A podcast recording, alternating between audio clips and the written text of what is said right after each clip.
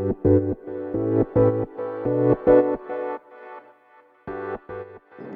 い、皆様おはようございます。ちえです。このチャンネルでは、見習いこんまり流片付けコンサルタントである私が、もっと片付けがしたくなる、そんな理由についてお話ししていくチャンネルでございます。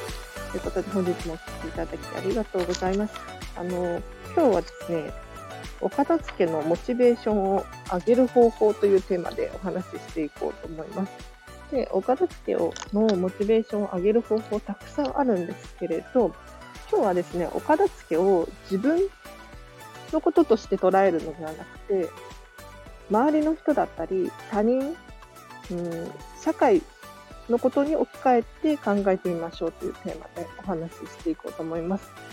で、これ一体どういうことかっていうと、お片付けって基本的に自分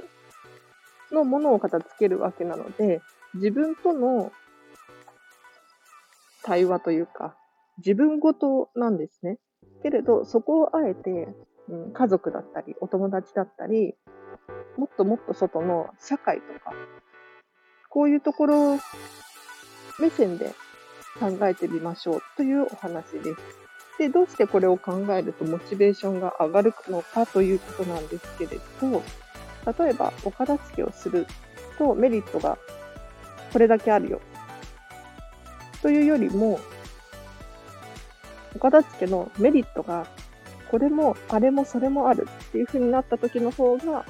すごくやる気が上がるんですね。例えば、ただなんとなく英語が喋りたいから英語を習いたいって思うよりも、英語を喋れるようになったら、海外旅行もできるし、仕事もできるし、本も読めるようになる。なんだろう、お友達もできてとか、たくさんメリットがある方が、よりやる気がアップしますよね。なので、お片付けも同じで、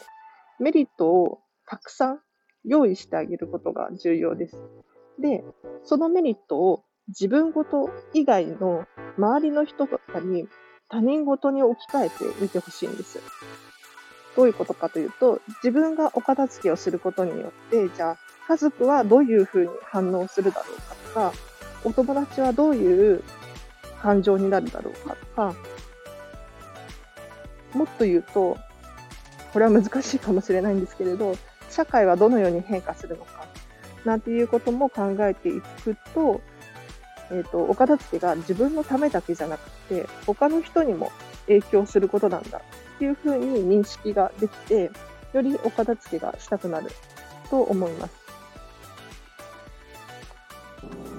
じゃあ、あの、お片付けをすると、自分じゃなくて、家族だったり、お友達に影響するメリットって一体何だろうか？例えばってお話ししていくんですけれど、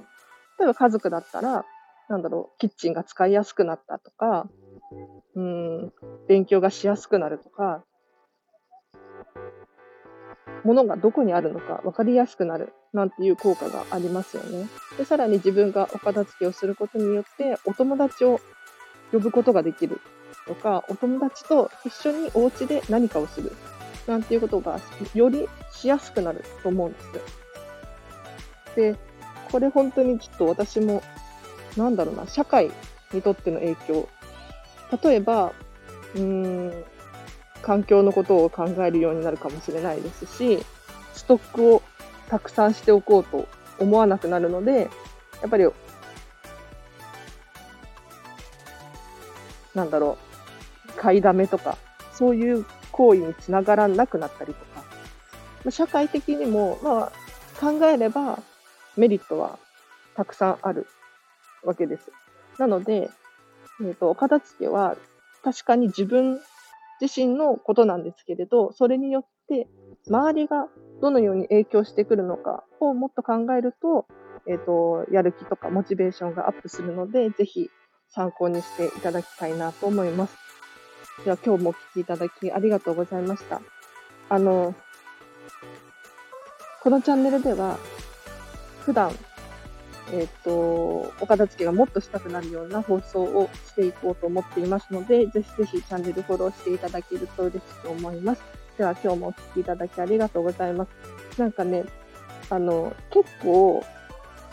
聞いてくださっている方がいらっしゃって、本当に嬉しいんですよ。毎回好きを、好き？いいねをしてくれる人とかもいらっしゃって、本当に感謝しかないんですね。なんか私本当に素人だし、こんなことやったこともないのにですね、聞いてくださっている方がいるっていうのは本当に支えになっているので、ぜひこれからも聞いていただけると嬉しいです。では、本日もハッピーな一日を過ごしましょう。荒木千恵でした。